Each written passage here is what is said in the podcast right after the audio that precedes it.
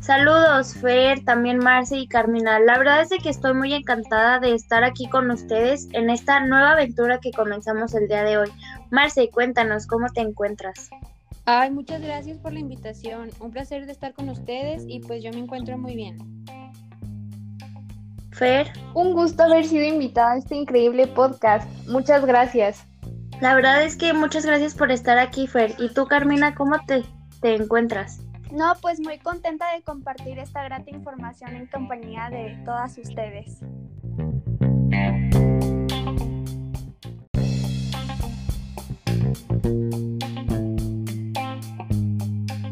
Bueno, empezaremos con la primera pregunta, la cual la verdad para mí es algo muy importante y va dirigida para ti, Marce. Cuéntanos qué es esto del amor o tú cómo lo definirías. Bueno, yo empezaré diciendo que, como ya sabemos todos, es muy cierto que nuestra aspiración más profunda del corazón, pues es el deseo de amar y claramente de ser amado. Por lo tanto, yo en mi opinión definiría el amor como ese sentimiento de afecto hacia algo. Y pues hablamos de una persona, nuestra mascota o cualquier otra cosa. Pero claramente sin dejar de lado que también hace referencia a un sentimiento de atracción eh, ya sea emocional o sexual. Completamente cierto, la verdad es de que yo creo que todos hemos experimentado por lo menos alguna vez en nuestra vida ese sentimiento del amor y la y pues yo me atrevo a decir que es uno de los fundamentos de nuestra vida. Claro que sí, Caro. Amar es entregarte al otro y a los otros. Es una decisión consciente de entregarte a él. Pero pues bueno, eso sí, en el amor no todo es color de rosa. No, sí, claro, Fer. Tenemos las dos caras del amor. Por un lado tenemos el bueno y por el otro el opresivo, fusionado y el temeroso, que en mi parecer son los que tenemos que evitar. Así es, estoy completamente de acuerdo con ustedes. Y pues ustedes son psicólogas y por lo tanto van a ser la mejor ayuda pues para dar una perspectiva ante este sentimiento que nos encontramos día a día.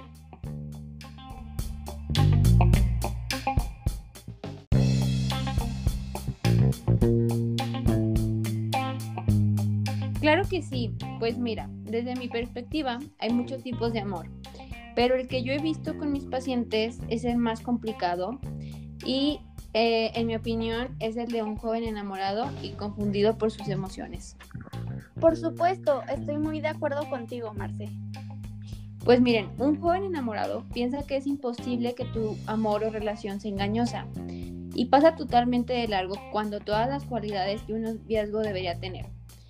Y por eso, en cuanto avanza la relación, se dan cuenta que esa persona no era quien creía y ahí los ve sufriendo.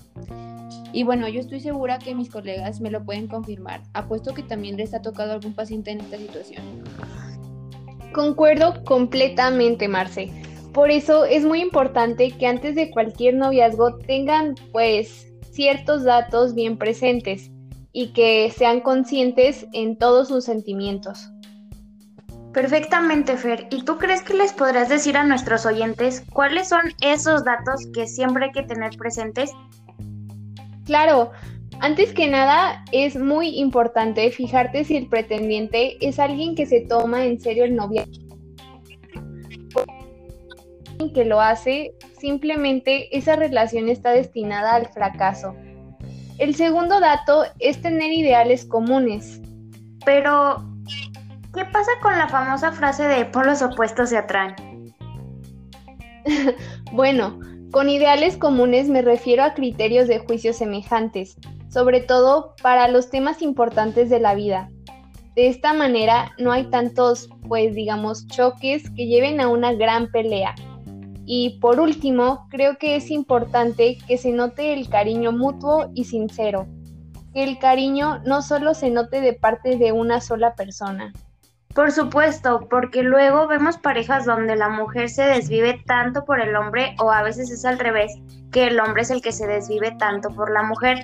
Pero pues en fin de cuentas uno da pues más del amor que recibe. Exacto. Y no sabes la cantidad de datos que he visto sobre eso. Bueno, si ustedes me permiten, creo que todo lo que dijo fue, fue muy acertado pero yo agregaría otra cosa, y eso es que si cometiste el error de entrar a una relación engañosa o tóxica, pero te diste cuenta de ello, no sé, dos meses después de haber iniciado el noviazgo, es mejor salirte de ahí. Más vale un corazón roto que después de un tiempo sanará a un noviazgo largo o incluso eh, hasta el matrimonio, donde la desilusión es mayor y la cual perjudica tu estado físico y emocional.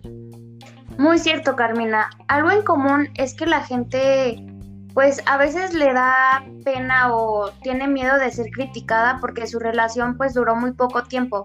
Pero yo creo que es preferible eso a que dure bastante y puedas estar en una relación engañosa o inclusive en algunos casos que a mi parecer es horrible que sufras abusos en esa relación.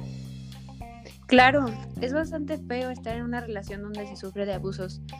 Eh, por ejemplo, hace poquito vi unos hechos, em, se hicieron estudios en donde decía que 3 de cada 10 jóvenes, eh, creo, denuncian que sufren violencia durante su noviazgo. Sí, Marce, tienes mucha razón. En realidad, se ha comprobado que muchas mujeres que son maltratadas durante el matrimonio vivieron violencia en el noviazgo. Imagina eso. Wow, de verdad esos datos son muy interesantes y yo creo que se deberían de tomar en cuenta, ya que el abuso pues durante el noviazgo es algo que se debe evitar. Bueno, y para eso cabe mencionar que el noviazgo puede constituirse en una relación placentera, de intercambio de emociones y sensaciones entre los seres humanos. Sin embargo, también puede derivar en relaciones pues de poder, en la cual el ejercicio de esta genera violencia. En efecto, a veces, a veces en las relaciones que te encuentras, pues puede que tu pareja intente ganar control sobre ti y puede llevarte a abusos más grandes. Pero para adentrarnos más al tema, ¿cómo sabrá una persona que su pareja está abusando de ella? Ay, muy fácil. Mira, esto suele comenzar como abuso verbal y pues también emocional en algunos casos no te creas, en la mayoría de los casos también es eh, un abuso emocional. Después la persona puede empezar insultando a la pareja o exigiendo tiempo, siendo demandante y comportándose tóxica. Sí, y después de estos comportamientos puede llevarte a agresiones físicas, pues ya sea como golpes o relaciones sexuales sin consentimiento. Lamentablemente se han escuchado casos en donde hay relaciones que han llegado a, agresiones físicas y esto puede ocurrir hasta la primera cita con tu pareja. Pero a mi parecer, yo siento que esto se debe a falta de comunicación o educación sexual y concientización en los adolescentes. Perdón. Ah, pues claro, yo pienso exactamente igual ya que al sufrir estos abusos es por la falta de comunicación clara, control de las emociones y también un punto muy importante a destacar es por la falta de respeto y valoración hacia uno mismo, ya que si uno no se respeta o pues no se tiene pudor a sí mismo, tu pareja va a querer abusar sobre ti. Bien dicho, es bueno tener un poco de pudor, y pues ya que así estás demostrando que te proteges tanto a ti como a tu cuerpo.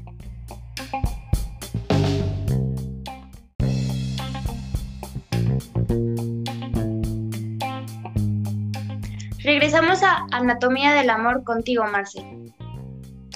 Y bueno, así es. Eh, un tema muy importante del que me gustaría hablar con ustedes es sobre la sexualidad, ya que como sabemos, desde que estamos en primaria nos enseñan sobre esto y también tocan la parte, eh, nos enseñan sobre el aparato reproductor tanto masculino como femenino.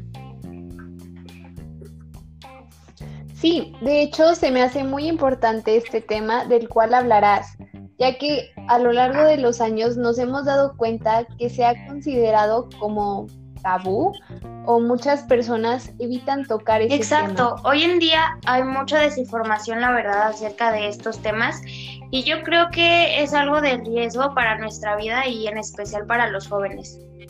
Estoy muy de acuerdo con ustedes tres, y más porque debido a que este tema se ha considerado como un tabú, muchos jóvenes no saben lo que es la castidad y cómo, de, y cómo deben vivirla adecuadamente los jóvenes. Exacto, Carmina. Bueno, de eso era eh, lo que quería hablar, acerca de la castidad. Pero antes que nada, les quiero preguntar a ustedes, ¿qué es lo primero que se les viene a la mente cuando escuchan esta palabra, o sea, castidad? Mm, pues en un principio yo la relacionaba con la palabra de renunciar o abstenerse a cualquier acto sexual. Sí, bueno, esa era la respuesta que esperaba, ya que eso es lo que a todos se nos viene a la mente. Y bueno, no sé ustedes qué opinen, pero tras haberme informado he llegado a la conclusión que la castidad se enfoca principalmente, mm, bueno, como en vivir adecuadamente eh, este ámbito sexual teniendo respeto y compromiso hacia tu pareja. Bueno, ahora que lo dices, yo estoy muy de acuerdo contigo, Marce. Porque si te pones a pensar y a analizar la situación, cualquier persona puede vivir una vida sexual con su pareja y seguir siendo completamente castos. Exacto, porque pues en este caso todo depende de la responsabilidad y el respeto que le des hacia la otra persona. Tienen toda la razón. Es por eso que la educación sexual es fundamental para los jóvenes, ya que ellos deben vivir la castidad poniendo como pues prioridad el respeto hacia su pareja. No queda duda de que la educación sexual y conocer más acerca de estos temas pues nos van a ayudar tanto a nosotros como a nuestros oyentes, que en la mayoría son jóvenes, pues estar más al tanto de este tema y qué mejor de esta manera que lo hicimos nosotras. La verdad es que estoy muy agradecida de haber contado con su presencia el día de hoy. Yo estoy muy agradecida de haber sido invitada a este podcast y muy feliz de compartir este tiempo con ustedes. Yo también estoy muy feliz y claro, y sobre todo con nuestros oyentes. Y recuerden que el amor es el fundamento de nuestra vida. Adiós. Adiós. Adiós.